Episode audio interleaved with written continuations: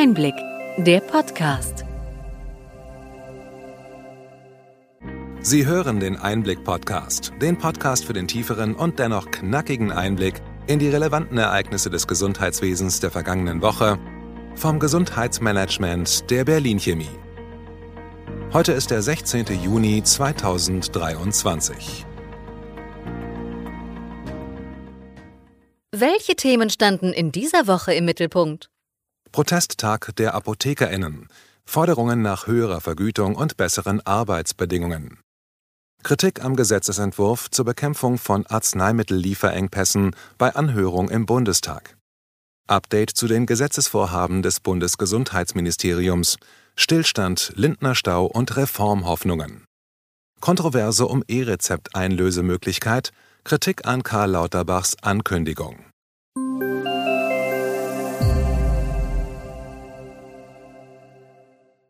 Womit fangen wir heute an? Lautstark klappernd und pfeifend zogen tausende ApothekerInnen und ihre Angestellten am 14. Juni durch Berlins Mitte. Sie protestierten gegen die Bundesregierung und forderten, dass ihre Vergütung nach Jahren des Stillstandes angehoben wird. Sogar Bundesgesundheitsminister Karl Lauterbach beobachtete die Demonstration vom Fenster seines Ministeriums aus. Das Gespräch mit den Demonstrierenden suchte er jedoch nicht. Via Twitter kommentierte er, die Einkommen der Apotheker sind stetig gestiegen, gerade in der Pandemie. Wirklich schlecht verdient wird in der Pflege. In ganz Deutschland blieben an diesem Tag viele Apotheken aus Protest gegen die Gesundheitspolitik der Bundesregierung geschlossen. Die Aktionen sollten auf Personalnot und Mehraufwand, insbesondere durch Lieferengpässe von Medikamenten, aufmerksam machen. Die Apotheken verlangen unter anderem eine Anhebung der fixen Pauschale für Beratung von derzeit 8,35 Euro auf 12 Euro pro rezeptpflichtigem Medikament, regelmäßige Anpassungen an die Kostenentwicklung sowie eine zusätzliche Pauschale zur Sicherung des Versorgungsangebots. Der GKV-Spitzenverband argumentiert hingegen, dass das Honorar der Apotheken bereits steige und eine Erhöhung der Pauschale keine Verbesserung für die Patienten bedeuten würde. Die Zahl der Apotheken in Deutschland ist zuletzt auf unter 18.000 gesunken. Auch die Beschäftigtenzahl ging leicht zurück. Sie finden den Link zum Rückblick auf den Apothekenprotesttag in den Show Notes.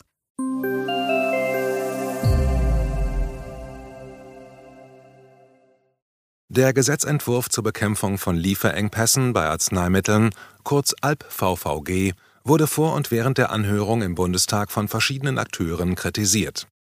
Die Bundesärztekammer, die Kassenverbände, Ärzteorganisationen sowie die Pharmaindustrie sehen Verbesserungsbedarf in dem geplanten Gesetz.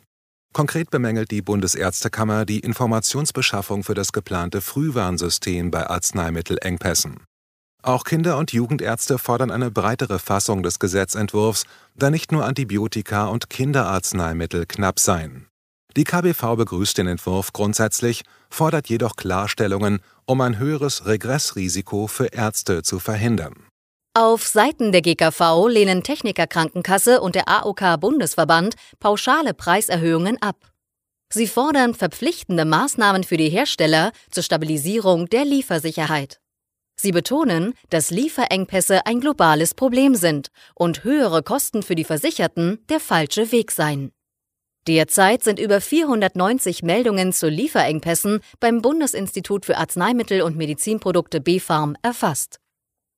Ein weiterer Streitpunkt ist auch eine mögliche Sozialversicherungspflicht im ärztlichen Bereitschaftsdienst.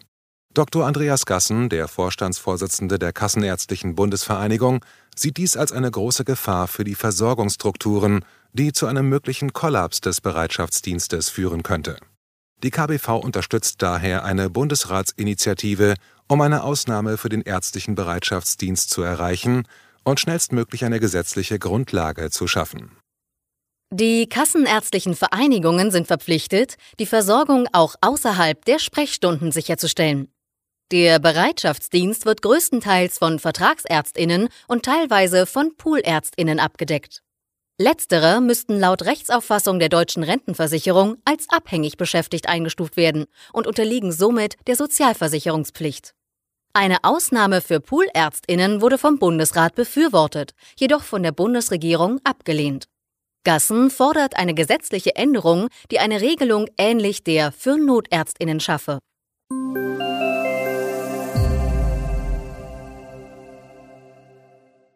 Die angekündigten Gesetzesvorhaben des Bundesgesundheitsministeriums kommen nur langsam voran. Die Arbeiten am Arzneimittellieferengpassgesetz, ALP-VVG und an der Neuregelung der Sterbehilfe laufen zwar noch, aber viele andere Gesetzesvorhaben sind ins Stocken geraten. Einige liegen auf Eis, weil die Verhandlungen über den Bundeshaushalt für das kommende Jahr nicht vorankommen. Hier greift nun Bundeskanzler Olaf Scholz ein. Allerdings ist der Stillstand im BMG mehr als nur ein Lindner-Stau, wie der Tagesspiegel Background resümierte. Das geplante erste Versorgungsgesetz hängt bei Finanzminister Lindner fest insbesondere aufgrund der Kosten für die von Lauterbach geplanten Gesundheitskioske. Es besteht die Möglichkeit, dass Lauterbach hier eine Einigung mit Lindner erzielt und das Gesetz während der Sommerpause ins Kabinett kommt. Um dies zu erreichen, muss Lauterbach Vorschläge zur Umsetzung von Etatkürzungen im BMG-Etat 2024 vorlegen. Die Digitalisierungsoffensive und das zweite Versorgungsgesetz sind ebenfalls noch offen. Eine Zusammenführung der beiden Versorgungsgesetze wird diskutiert, aber bisher spricht das BMG von getrennten Vorhaben. Die Digitalisierungsoffensive befindet sich derzeit in der Warteschleife. Hier fehlen die mehrfach angekündigten Referentenentwürfe. Wenn Lauterbach bis Ende des Jahres die entsprechenden Gesetze durch das Parlament bringt, könnte er dies als großen Erfolg verbuchen. Das Hauptaugenmerk liegt derzeit auf dem größten Vorhaben dieser Legislaturperiode, der Krankenhausstrukturreform. Hier soll mit einer Transparenzoffensive der Druck auf die Bundesländer erhöht werden. Karl Lauterbach hofft weiter, dass dieses Gesetz wie geplant Anfang kommenden Jahres in Kraft treten kann, um dann 2025 budgetwirksam zu werden. Bis zur Sommerpause wird also weiter fleißig an den vielen Vorhaben gearbeitet. Anfang Juli wissen wir dann, wie weit der Bundesgesundheitsminister gekommen ist.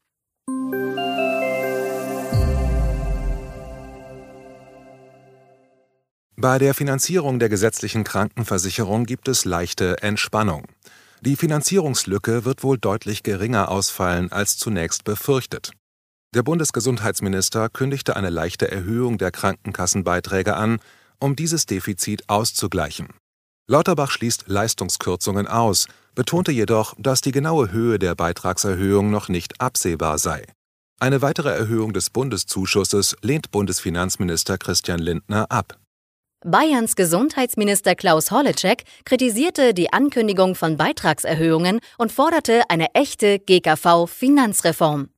Die Grünen betonten die schwierige Lage der gesetzlichen Krankenversicherung und plädieren für eine Anhebung der Beitragsbemessungsgrenze. Dies wird jedoch vom Bundesgesundheitsminister abgelehnt.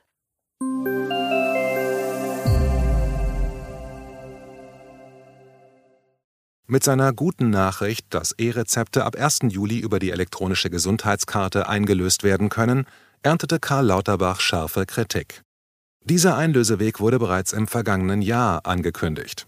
Verschiedene Akteure im Gesundheitswesen kritisierten Lauterbach wegen der ihrer Ansicht nach irreführenden Aussagen darunter der Deutsche Apothekerverband und die Kassenärztliche Vereinigung Westfalen-Lippe. Es bestünden Zweifel, ob der neue Einlöseweg tatsächlich in zwei Wochen umgesetzt werden kann, da noch Tests laufen und Details unklar sind. Während Apotheken und Krankenkassen bereit sind, die Umstellung umzusetzen, geraten Ärztinnen unter Druck. Das Ende der Schonfrist scheint gekommen zu sein, und die verpflichtende Einführung des E-Rezeptes soll Anfang des kommenden Jahres folgen. Der Blick ins TI-Dashboard der Gematik zeigt, dass seit Start der Testphase für das E-Rezept schon mehr als zwei Millionen E-Rezepte eingelöst wurden. 3000 medizinische Einrichtungen stellen E-Rezepte aus und knapp 7000 Apotheken lösen diese ein. Vielleicht kann ab 1. Juli der Knoten platzen. Nicht nur Karl Lauterbach hofft auf einen Digitalisierungsschub. Zeit wäre es ja. Erinnern wir uns kurz, das E-Rezept soll die Abläufe in Arztpraxen und Apotheken vereinfachen, die Zettelwirtschaft beenden und die Sicherheit bei der Behandlung mit Arzneimitteln verbessern. Ein zentrales Instrument der Digitalisierung ist die elektronische Patientenakte EPA. Die Bundesregierung bekräftigte hier ihr Ziel, bis Ende 2025 80 Prozent der gesetzlich Versicherten eine EPA zur Verfügung zu stellen. Ein erster Bericht über den aktuellen Stand der Digitalstrategie soll Anfang Juli vorgelegt werden. Die Nutzung der EPA und die Befüllung sollen vereinfacht werden, wofür eine geplante Gesetzesinitiative für ein Digitalgesetz im Gesundheitswesen vorgesehen ist.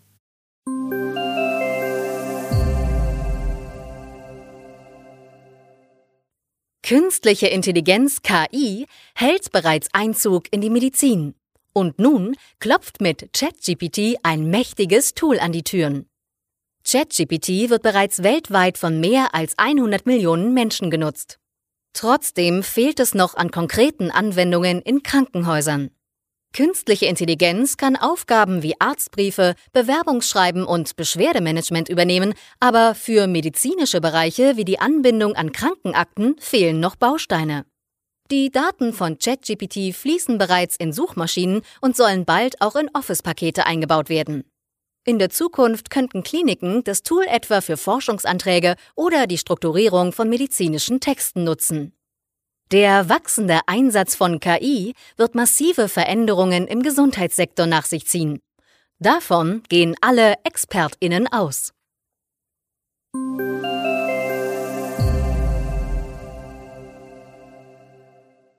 Soweit unser Rückblick. Welche Themen sind wichtig für die kommenden Wochen? Jetzt wird in die Hände gespuckt.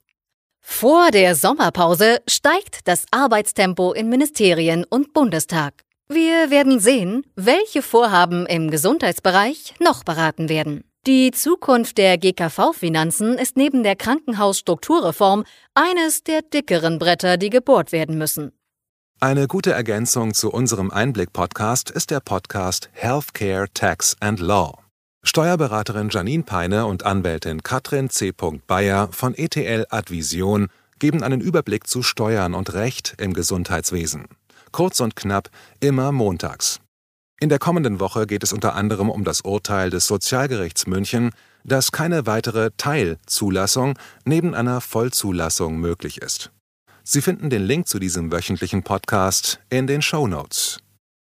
Hat Ihnen die breite und bunte Palette an Nachrichten und Informationen gefallen? Gern können Sie unseren Podcast weiterempfehlen. Schreiben Sie uns Ihre Anregungen und Fragen bitte an gesundheitsmanagement at berlin-chemie.de. Sie finden unsere Kontaktdaten auch in den Show Notes. Wir freuen uns, wenn Sie am nächsten Freitag wieder dabei sind beim Einblick-Podcast vom Gesundheitsmanagement der Berlin Chemie.